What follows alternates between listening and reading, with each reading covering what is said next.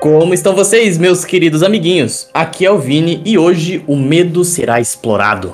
Olá, pessoas. Meu nome é Ayrton Senna e o maior medo de um adulto é acabar o gás no meio de um domingo.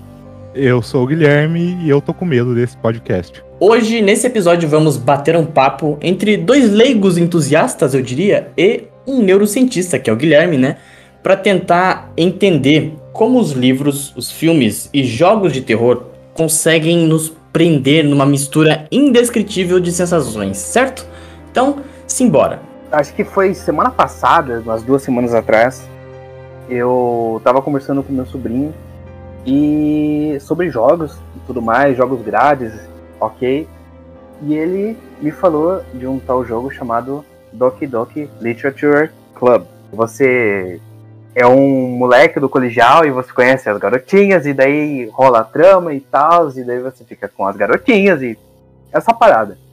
Só que o jogo, apesar de ter essa cara toda fofinha, todo, tipo, te abraçando, ele é um jogo de terror psicológico. E acontece, tipo, quando você dá boot no game, o game fala, ó, se você não é maior de 13 anos, se você fica perturbado com certos tipos de imagem ou cenas fortes, ou se você tem algum caso de depressão, tanto mediana quanto profunda, não é recomendado a você jogar esse jogo. Nossa, se você quiser ver, se você quiser ver as recomendações desse jogo, ó, tem esse link aqui, acesse e veja lá o que, que tem dentro do jogo, para daí você ter certeza se é recomendado ou não de você jogar o jogo. Caraca. O jogo começa literalmente nessa vibe. E eu fiquei tipo, caramba, cara. E daí veio a su música super feliz do menu principal, daí eu fiquei, nossa, aquela Doki Doki, pô. E tá, beleza, entrei no jogo e texto, texto, texto, texto. Pô, lá tem sua amiguinha lá de infância, e você entra num clube de literatura, e lá tem outras três pessoas e você conversa com elas, cada uma tem uma personalidade, e tem a presidente do clube, tem a vice-presidente, tem outras duas integrantes, e você vai conversando, vai se envolvendo com os personagens daí sentindo, sabe? Tanto que. E, e, é muito texto, muito, muito, muito, muito texto. E você vai lendo, ok, vai se envolvendo, tem suas ações dentro do jogo. Chega um momento assim que, tipo, dá um. Dá, opa, coisa estranha. Uhum. Ok, mas vamos continuar. Pô, jogo legal, tá? Bonitinho, bem desenhadinho. E assim, eu demorei 5 horas para acabar o primeiro ato do jogo. Eu comecei a jogar às 9 e terminei às 2 da, duas da manhã. E eu tive muitos problemas tentando dormir. Putz. É uma coisa, é uma imagem com um contexto gerado que demorou cinco horas para chegar até ali. Uhum. De um contexto criado com conversas, com imagens, com ações que eu tomei. Eu juro que eu fiquei. Tipo, sabe quando você sente um arrepio que vai da ponta da sua cabeça até o seu pé? Sim. É tipo como se fosse um medo ou como se fosse uma reação a uma coisa um pouco forte por causa da sua carga emocional que você já teve na sua vida, Sim. ou por causa de do contexto que levou até aquilo, sabe? Uhum. Eu fiquei com a cara na a cara na boca, boa. Eu fiquei com a, eu fiquei com a mão na na frente da minha boca, com o olho extremamente arregalado, olhando aquela cena e lendo o, os pensamentos do, do meu personagem dentro do jogo. Eu fiquei uns 10 minutos olhando pra tela, eu desliguei o computador, e daí eu fiquei rolando na cama sem conseguir dormir. Tanto que no outro dia, todo dia de manhã, acordo, vou lá, tomo um café, e vou estudar, eu já fico estudando até lá umas 6 da tarde, e eu não consegui estudar, não consegui prender minha atenção nas coisas. Tanto porque eu queria ver o resto do jogo, e também por causa do final do primeiro ato do jogo. Eu tô sendo meio ambíguo aqui porque eu sei que tem gente que vai querer jogar isso aqui. Porque esse jogo realmente é muito bom ele realmente é terror psicológico. Esse jogo é muito bom em fazer isso com a gente. E, e isso é uma coisa estranha, né? Porque você tá é, seguro dentro de casa, tranquilão. E essa, uma mídia, uma coisa que era para ser apenas fictícia, conseguiu te deixar num estado de não conseguir dormir direito. Eu justamente queria puxar para a parte da neurociência. Ô Guilherme, você consegue explicar por que, que, por que, que mesmo a gente seguro dentro de casa, jogando, lendo, assistindo filme, a gente fica pilhado, né? Nem, não é nem questão de, de terror, mas a gente fica meio cabreiro, digamos assim. Por que, que isso acontece? Você consegue explicar para nós? Então, consigo sim. Na verdade, eu vou tentar não explicar muito a fundo, né? Porque isso ia demorar bastante tempo. Eu não quero tomar tanto tempo aqui. Acho que cabe um podcast só disso depois, se você quiser fazer, né? Mas basicamente, resumo para ficar fácil de entender, é porque nosso cérebro ele não diferencia a imaginação da realidade. Isso porque, na verdade, a gente tem uma interpretação da realidade, não a realidade em si. Uhum. E as partes que ele usa para interpretar a realidade, digamos assim, são as mesmas que ele usa para imaginar. E apesar do nosso córtex pré-frontal ser a parte mais racional, assim, ela meio que conseguir distinguir isso, ela não consegue tão bem assim. Uhum. Então, por exemplo, nesse caso, mesmo você estando seguro dentro de casa, você sabe que você não precisa ter medo daquilo, mas mesmo assim você tem medo por causa disso. O que também explica muito isso, né? Alguns conceitos que você tem na hipnose, né? Por exemplo, se você pegar o modelo da mente do James Tripp, né? Primeiro eu vou explicar o que da mente, o que, que ele quer dizer com mente, na verdade, né? Eu acho importante também falar isso. Digamos que o cérebro, a parte física, fosse o hardware do computador e a mente é o software que está rodando por trás. Uhum. É, o que acontece? Então, James Tripp divide a mente em três partes, né? O consciente, o subconsciente e o inconsciente. O que acontece? O, subcon o consciente, desculpa, é a nossa parte racional, né? Tudo que a gente pensa vai estar tá lá. O subconsciente é uma parte que ela não é racional, mas ainda é bem influenciável pelo racional. Então, por exemplo, o que acontece no medo, na verdade, em qualquer emoção, é isso do subconsciente, né? É, a gente vê coisas, ouve coisas, deixam a gente feliz, deixam a gente triste, e a emoção tá no subconsciente. E medo é uma das emoções mais fortes, né?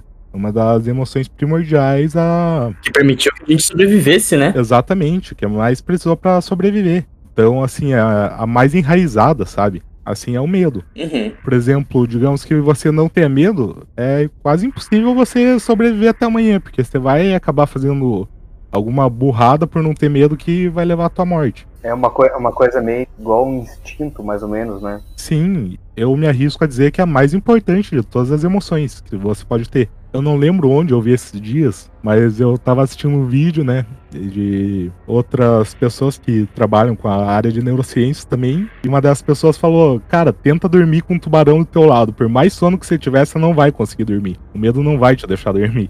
Ela é uma das emoções mais fortes e tá no subconsciente, ou seja, mesmo você racionalizando que aquilo não é real, não vai adiantar tanto. E nisso, só para terminar de explicar o modelo do James Tripp, né?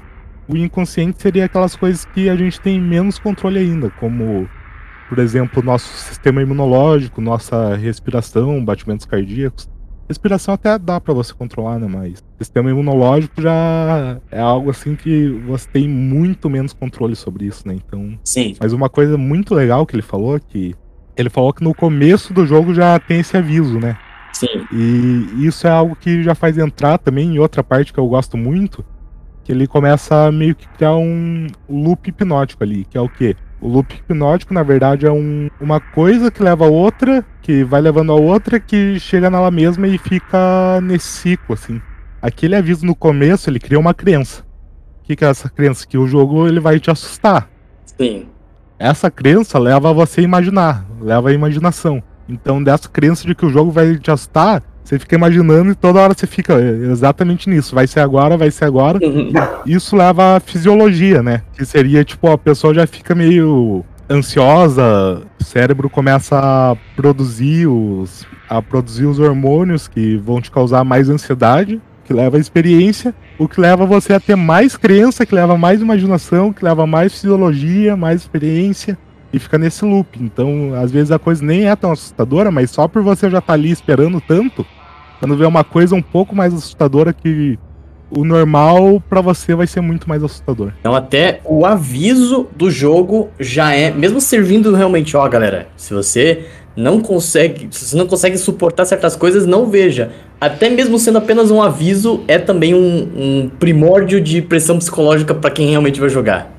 Exatamente isso eu acho genial. E tipo, convertendo pra outras coisas, por exemplo, livro de terror.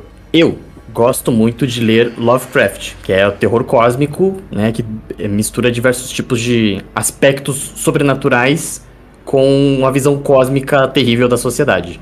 E cara, por que que quando a gente lê é muito mais assustador do que a gente vê um filme ou vê uma imagem? Dependendo, óbvio, da pessoa, talvez, né? Mas é que eu sou uma criança de imaginação fértil, então quando eu leio, cara, parece que o meu cérebro ele produz a pior imagem possível do que o cara tá descrevendo. Por que, por que, que isso acontece? Primeiro, que você já sabendo que o gênero é terror, você meio que talvez não conscientemente, mas você sabe as coisas que mais te deixariam assustado, digamos assim. Então, quando você está imaginando isso, sabendo que a característica é para ser aterrorizante, você já vai imaginar do jeito da forma que fica mais aterrorizante para você. Me corrija se eu estiver errado, mas me parece que quando eu imagino a coisa, parece que é muito pior, porque parece que aciona um, um traço primitivo de medo, que é tipo assim, o medo vai produzir a pior coisa possível para você justamente sobreviver e ter o máximo possível de eficácia para fugir daquilo. E parece que no livro é exatamente isso, sabe? Parece que eu vejo eu vejo as palavras e eu imagino aquilo como se fosse esse medo primitivo, sabe? Tipo, imagina a pior coisa possível para você realmente se cuidar dela, sabe? Uma parada assim. Não sei se eu tô errado nessa, nesse raciocínio. Não, você não tá errado. Inclusive entra naquilo que eu já falei, né? Até do loop hipnótico, que a imaginação gera crença, que gera fisiologia, que gera experiência, que gera mais imaginação. Uhum. Quando você tá lendo exercer mais a imaginação, isso vai ser mais potencializado, né? Uhum. Esse loop fica muito maior, assim, em muito menos tempo, e é por isso que lendo você vai sentir mais isso, apesar de, da, de na leitura ter menos recursos, né, pra passar isso. É mais uma, uma coisa simples, mas que ao mesmo tempo, por ser simples, permite a pessoa criar o que ela quiser, né? E, Exatamente. Né?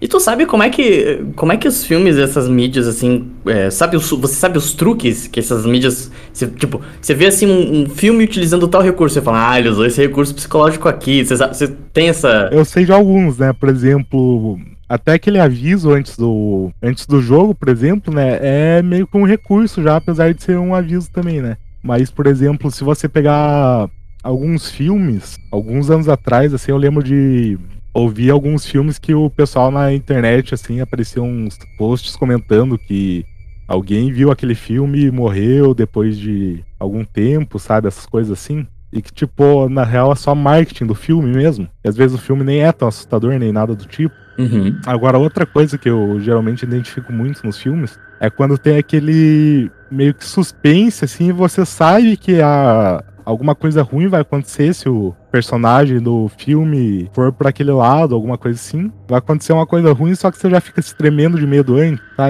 Também entra nisso do que eu falei do loop hipnótico. Você usa a tua imaginação pra imaginar o que a coisa ruim que vai acontecer, que gera é, fisiologia, que gera experiência, que gera crença, que gera mais imaginação. E daí, quando a coisa vem mesmo, você já tá com medo. Cara, eu vou te dizer que no começo eu tive um probleminha para entender esse loop hipnótico, mas eu tentei imaginar assim.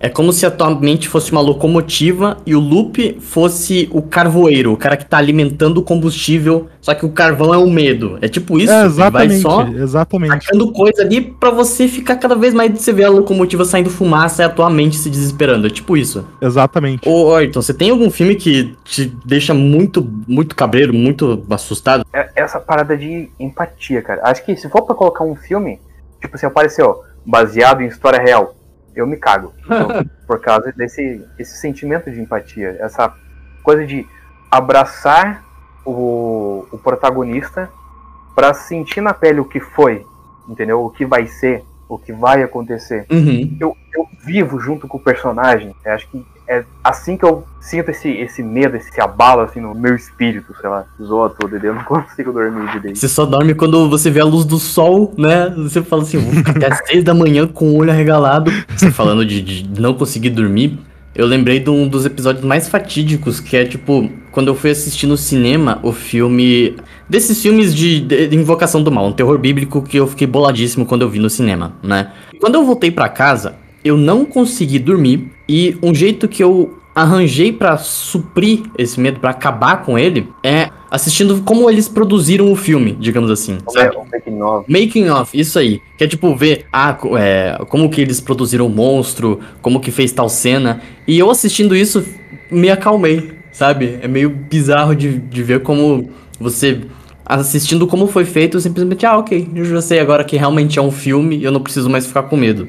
Mas é meio. É meio bizarro a, a simplicidade da resolução da coisa, sabe? Isso ajuda muito, né? Porque, como eu falei, nosso cérebro ele não é, tem a realidade dentro dele, ele tem uma interpretação da realidade, né? Uhum. Então, às vezes, só uma coisa como essa realmente pode mudar muito, assim, a, o jeito como você tem essa interpretação, né? Sim.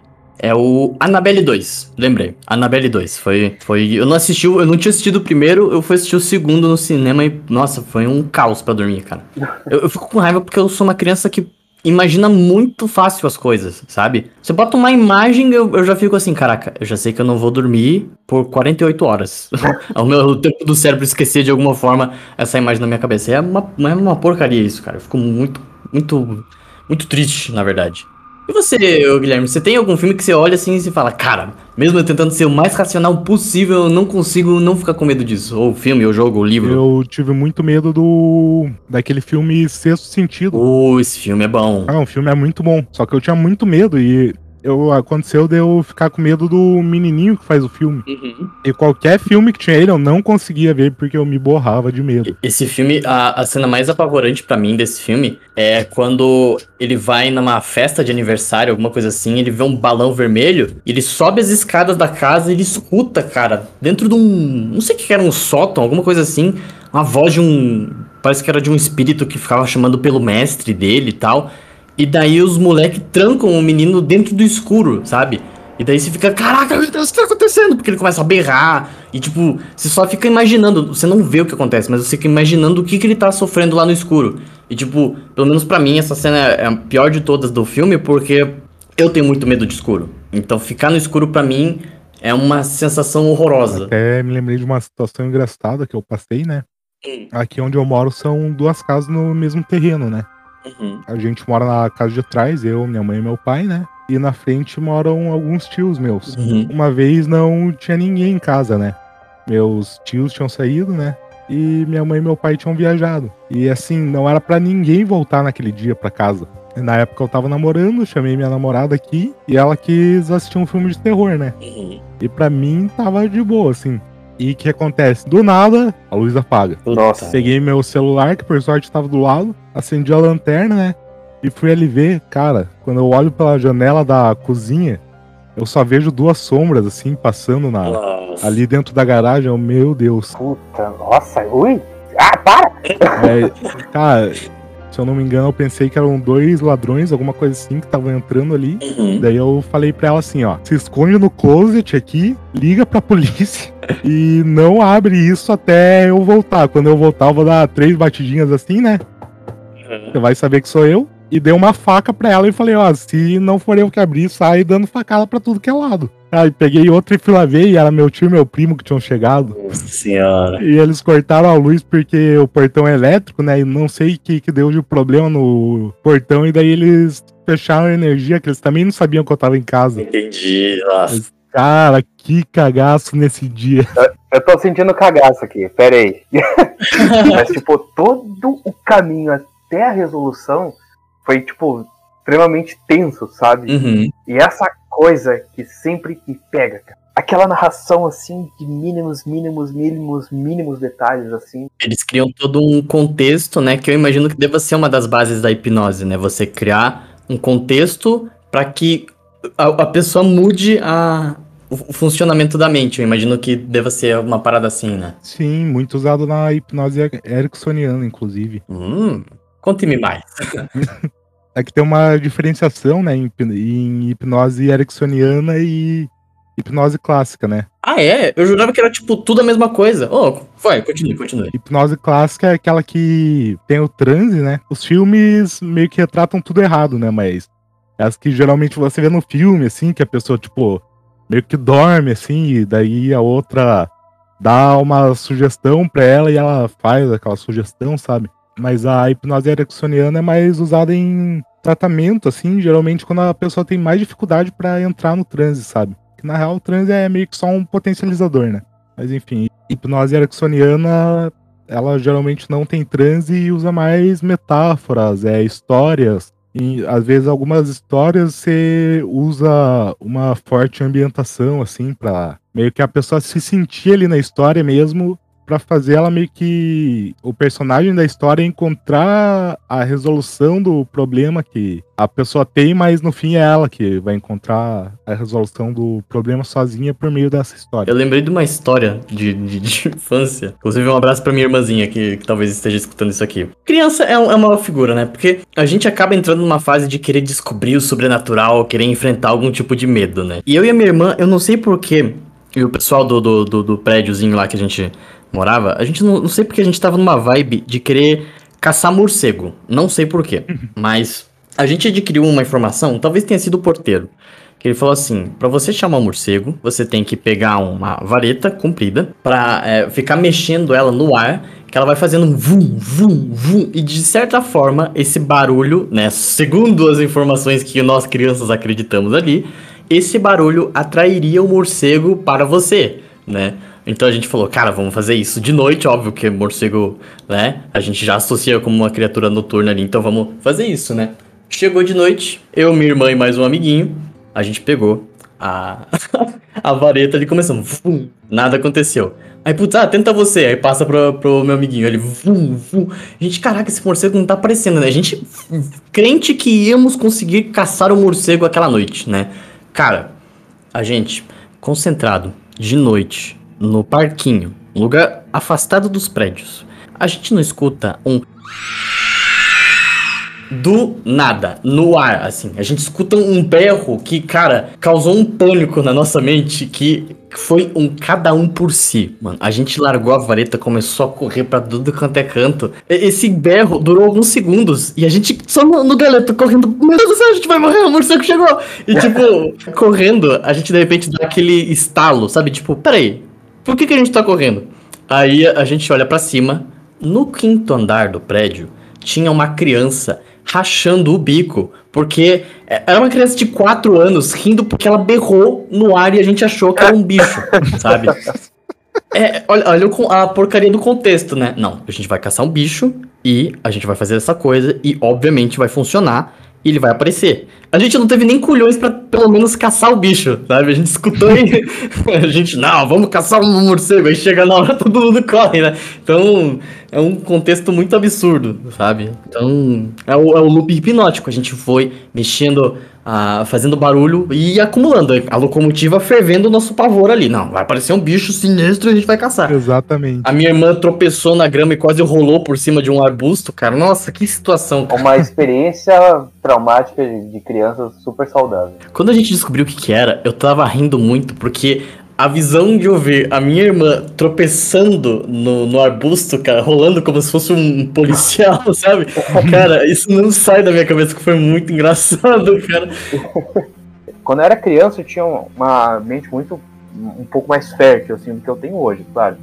Tipo, eu olhar pro cabide e ver, tipo, um monstro de sete braços, de duas cabeças, querendo me dar um soco, tá ligado? Isso é legal de falar também, por quê? Porque, como eu disse no começo, né?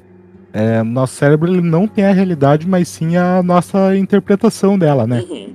E o que acontece? A criança, como ela conhece menos coisa, a interpretação dela da realidade vai ser mais pro imaginativo mesmo. Então acontece realmente isso, da criança olhar pro cabide ali no escuro e ver um monstro porque ela não sabe tipo, ou às vezes ela até sabe, né? Mas a mente dela funciona de forma com que a imaginação dela vai fazer ela enxergar aquele monstro ali por não ter conhecimento bastante para ter a interpretação de, de realidade que aquilo não é um monstro, é um cabide. Não, não dá tempo dela criar uma, uma racionalização, né? Ela já, já foi, né? É, é, é um monstro. É isso aí. Exatamente. Eu digo porque eu sou muito assim. a minha cabeça, eu olho assim, ah, é um monstro, morri. Mas ainda assim, cara, é engraçado a gente pensar que ainda tem adulto, né? Acabei de citar meu exemplo, né? Mas tem, tipo, mais adultos ainda que acreditam, por exemplo, na superstição da coisa, sabe? Porque, por exemplo, eu tava vendo uma, uma, um documentário sobre Salem, né? E, cara, século 17 por aí, se não me engano, as pessoas. Olha, olha que absurdo. Os tribunais, para você avaliar a, a ideia das bruxas que estava acontecendo por lá, é, sonho era considerado prova. Se o cara falava, não, eu sonhei que fulana de tal é, me seduziu com sua magia, os, o tribunal considerava como prova aquilo, cara. É uma parada muito louca de, de se pensar, sabe? Uma coisa que parece uma, uma ficção, mas na real existiu. Cara, será que daqui a 300 anos vai ser a mesma coisa com a gente, cara? Cara, eu tenho certeza que vai. Você diz em que perspectiva? Tipo, daqui a, a os três séculos seguintes, os caras vão olhar para nós e, nossa, eles usavam, sei lá, WhatsApp como prova, não sei. É tipo uma parada assim? É, tipo isso, tá ligado? Tipo... Ou tipo, nossa, os caras não tinham essa máquina aqui que pode ler tudo que a pessoa já fez na vida, tá ligado? Todas é. as lembranças dela e. E olha lá, os macacos nem tinham chifre no corpo. Apesar de que essa máquina em específico eu não acho que vai funcionar, a máquina das memórias, né? Uhum. Do jeito que eu tô falando, porque as memórias não são armazenadas desse jeito, né? Elas são padrões cerebrais, né? É, e na verdade, o que, acontece? Assim, ó, as memórias que você tem não são realmente os fatos que aconteceram, né? São as interpretações do fato na tua cabeça. A gente tem a memória, são nos neurônios que são os mesmos responsáveis pela imaginação, né? Então tem até um estudo que eles pegaram um grupo de pessoas lá e mostraram um acidente de carro. E para eles dividiram esse grupo em dois grupos, né? E para um grupo, pro grupo A, eles chegaram e falaram: Ó, a que velocidade você acha que o carro tava onde aconteceu a catástrofe, né? E daí, pelas palavras que eles falavam, isso de catástrofe, não sei o que, as pessoas falavam: Não, o carro devia estar uns 120 por hora ali quando bateu, né? E no outro grupo eles chegavam e falavam: Ah, quantos quilômetros por hora você acha que o cara tava quando ele deu a encostadinha no outro carro? Daí eles falavam: Ah, devia estar uns 60 por hora. E, tipo, o carro realmente estava uns 60 por hora. Uhum. Só que por eles chegarem e falarem, nossa, catástrofe, a pessoa já meio que mudou aquela memória. Uhum. E o importante saber é que as memórias, elas não são algo, é, digamos, fixo na nossa mente, elas acontecem por sinapses neurais, né, que elas podem mudar, se fortalecer e acabam mudando nossa memória. Então, às vezes, o que a gente lembra, na verdade, nunca foi do jeito que a gente lembra. Esse, é porque você falando isso, eu lembrei, eu tô começando a relembrar da história do morcego, eu não consigo lembrar como foi realmente o grito daquela criança, mas na minha cabeça foi uma coisa assustadora, mas nem deve ter sido. É louco isso, né? Então, você falou que você tava com a tua irmã, acho, né? Sim. Então, se você perguntar pra ela, Talvez você pergunte, ela fala que tenha sido de outra forma também. É, exato. Tipo, provavelmente nenhum dos dois vai estar certo. É, exato. Inclusive, é, sobre isso da memória, tem até um documentário que eu quero recomendar aqui para quem quiser saber mais. Acho que é Hackers da Memória o nome. É um documentário muito bom que fala, que mostra assim isso da memória não ser o que de fato aconteceu, assim, realmente muito bom. Recomendo aí para todo mundo que quiser assistir. Hackers na memória, é isso? Uhum. Vou assistir. Vou depois. Fiquei curioso. Mas tem uma, uma coisa de mídia que eu acho curioso, eu diria. É, por exemplo, tem um livro que eu, eu li há um, um, um tempo atrás chamado Serial Killers Anatomia do Mal. São termos científicos, são explicações tentando, né, tentando entender como que funciona a mente de um assassino em série. Só que, mesmo tendo essa proposta, se você lê mais do que, sei lá, 20 páginas desse livro por dia, parece que é inevitável você se sentir mal com isso. É uma coisa esquisita, sabe? Você sente um mal-estar, tipo, caraca, eu acho que eu vou parar de ler por aqui porque. Nossa, tá muito pesado isso aqui. E é um livro, você tá literalmente lendo palavras e você tá transformando a, a, química do teu corpo numa coisa horrorosa, sabe? De certa forma, você se coloca no lugar, até por causa dos neurônios espelhos, né? Que fazem você acabar se colocando no lugar ali da outra pessoa sobre a qual você tá lendo, essas coisas assim, e acaba trazendo isso para você Qual mesmo. desses neurônios espelho. Eu, eu, eu vi isso quando quando explicaram por que, que a gente boceja e a outra pessoa boceja junto, que disseram que tinha relação com neurônios espelho, mas eu nunca entendi exatamente o que que é. O que que são esses neurônios espelho? São neurônios que começaram a se desenvolver quando a humanidade meio que começou a ficar mais em grupos, assim, né? O que, que acontece? Por exemplo, se tem algum mal iminente, por exemplo, assim, uma pessoa sai correndo, os neurônios espelhos fazem você meio que sair correndo também, ou ter um impulso de sair correndo. Mesmo sem saber o que é. Muitas pegadinhas do Silvio Santos abordavam isso.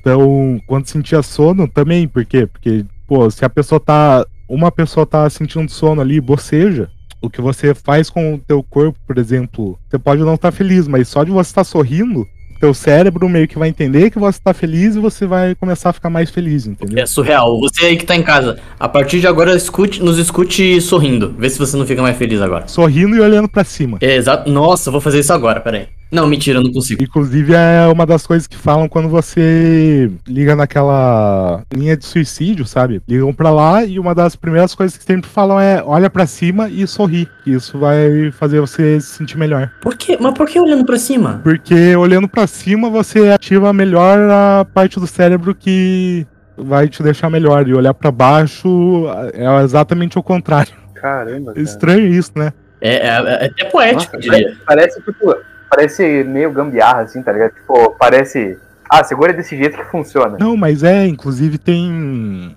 Não sei se você já. Vocês já devem ter assistido aqueles TED Talk, sabe? TED Talk, esse nome é familiar. São algumas pessoas, assim, que vão dar algumas palestras e tem acho que dois episódios, né? Um é de uma mulher falando e outro acho que é de um cara. É, falando sobre isso, que é como isso da postura corporal, dos movimentos que você faz, como influenciam no teu cérebro. A postura corporal confiante vai realmente te deixar mais confiante, essas coisas, sabe? Sim. Ou como, tipo, ó, uma mulher lá, eu lembro que ela fez uma palestra dela falando que ela tava fazendo a faculdade, tipo, ela não tava entendendo nada, daí ela falou, não, vou fingir que eu tô entendendo até eu entender, e daí teve uma hora que ela começou a entender e, tipo, ela virou, acho que diretora do curso que ela fazia, depois de se formar, um negócio assim, e daí chegou uma guria nela com o mesmo problema, e ela falou, não, você vai fingir que você entende até você entender. se eu não me engano, Netflix era TED Life Hacks, alguma coisa assim. Escrever também. Então, teve uma vez, foi engraçado, né, que eu era menorzinho, né? Devia ter uns oito anos mais ou menos, e a namorada do meu primo, né? Eu já falei que eles moram ali na frente, né? A namorada dele tava aqui em casa. E a minha tia também tava ali, né? E a gente tinha um ratinho de brinquedo. E meu tio, que é mais sacano, assim, pegou e colocou em cima da cama do meu primo. Nossa. E as duas têm medo de rato, estavam indo pro quarto, viram o rato e começaram a sair correndo gritando, né? E eu ali, sem saber o que tava acontecendo, peguei, levantei e saí correndo gritando também. Caraca. E o pior é que se eu visse, eu ia saber que era o rato de brinquedo. Uhum. Só que eu não vi. Tipo, uma hora eu parei assim, pera, o que, que eu tô correndo e gritando? Ele me faz pensar, inclusive, no mundo animal até. Será que os, os gnus, quando eles correm do leão, eles realmente estão vendo o leão? Ou eles só veem, ih, caraca, o outro tá fugindo, vou fugir junto também. Não seria uma coisa assim, tipo, efeito manada, assim? Tipo, é, efeito manada, né? Eu acho que sim, exatamente. Tem muito de aceitação social também, então não sei se vocês viram também aquele um outro outro experimento que eles pegaram uma galera de pessoas hum. e falaram, tipo, ó, a gente vai fazer esse experimento aqui e tal, a gente vai perguntar qual. Vamos mostrar quatro linhas e perguntar qual delas é maior, mas vocês vão ter que, tipo, responder errado a partir da terceira linha. Hum. E daí, tipo, pegava essa galera e pegavam uma pessoa aleatória que ia lá assim e mostrava as linhas para eles, né? Perguntavam qual que é maior. Daí a primeira todo mundo respondia certo. Uhum. A segunda também. Chegava na terceira, eles iam perguntando de um por um e deixavam sempre essa pessoa aleatória que não sabia de nada perto do último, senão o último, né? Uhum. Então, tipo, perguntavam pro A, daí ele respondia a linha errada. E pro B respondia a linha errada. E até chegar nesse candidato, uhum. e daí mesmo ele vendo claramente que a outra linha é maior, a maioria respondia a linha errada também, igual os outros estavam respondendo. Eu vi uma uma coisa bem parecida com isso. O cara tava, tipo, contando piada, tá ligado? E daí, tipo, pô, uma piada engraçada, a segunda piada engraçada. E a terceira era tipo, cara, por que que, sei lá, a caneta caiu no chão? De tipo, ele falava assim, ah, porque a, a girafa voa. Isso era a piada, tá ligado? Uhum. E daí, a pessoa que não sabia de nada, ela ria junto com as outras pessoas. E na hora que a pessoa começava a rir, o tipo, o, o cara que tava conduzindo o experimento, ele olhava pra pessoa, ah, por que, que você riu dessa piada? E daí a pessoa não conseguia responder, cara. Só pelo efeito das outras pessoas, o cara já muda. Isso tem muito também de, tipo, a pessoa não entendeu, ela acha que o problema é com ela. Ela não vai pensar que o problema é com todo o resto do grupo. Uhum. E, tipo, tá rindo de uma coisa que não faz sentido. Então, Sim. o que ela pensa? Eu vou rir também para as outras pessoas não acharem que, tipo, eu fui o único que não entendi. Tem muito disso também, sabe? Putz, mas eu vou te dizer hein, que eu, eu seria o cara que ia olhar a linha errada e falar assim, não é a outra, não? Sei lá, eu tenho muito disso de, tipo, eu, eu, eu vejo o negócio, eu não consigo ir mu- muito pelos outros na, na hora que eu, que eu vejo a coisa, sabe? Eu não sei explicar, não sei se é alguma... Acho que eu posso- talvez seja uma antissociabilidade que eu tenho, não sei. Eu, eu olho assim e falo, pera, não é... Gente, não tá errado isso aqui? Sei lá. É, eu vou te dizer que eu também sou exatamente assim, então eu te entendo perfeitamente. Hoje em dia, hoje em dia o humor do. Nosso humor, sei lá. Ele tá. Tipo, assim, essa parada mais de meme, assim. Tá tipo, tá ficando uma coisa muito sem sentido, tá ligado? Tipo, esses, esses dias. Acho que foi dois dias atrás. Meu sobrinho chegou. Meu sobrinho tem 14 anos. Ele chegou pra mim e, tipo, me mostrou um vídeo. Tipo, o vídeo era literalmente isso. Um tijolo azul bem no meio, flutuando Hum. e girando. E daí tipo, tá escrito lá, lá atrás, Break. Tipo, tocando uma música super foda. E tipo, eu comecei a rachar de rir daquilo. Isso não faz sentido nenhum. E eu não faço ideia que, eu tô rindo disso, cara. E é Sim. incrível. E daí, e daí, tipo, voltando no experimento lá da piada que eu tinha falado. Esse experimento, se não me engano, ele foi feito em 2018, 17, alguma coisa assim. Conforme a gente foi caminhando pra cá, que a gente tá em 2021 agora, nosso humor tá muito estranho. tá? É uma parada meio Sim, muito tá. sem sentido. É com- totalmente sem sentido. Mas se ele contasse, tipo, a mesma piada, tipo, agora, provavelmente ela seria engraçada, tá ligado? É, exatamente, Uhum. tanto que eu até ri quando você contou. tijolo. Eu imaginei o tijolo girando assim, eu comecei a rir também, porque não sei explicar, é engraçado. É incrível, é muito bom, cara. É tipo, é uma música super foda assim, de tipo, break. Tijolo, é um tijolo azul bebê girando, tá ligado? Mas isso é uma das frases verdadeiras do século que você falou. O nosso humor tá muito estranho, cara. Oh, mas assim, a gente tava falando de medo, né?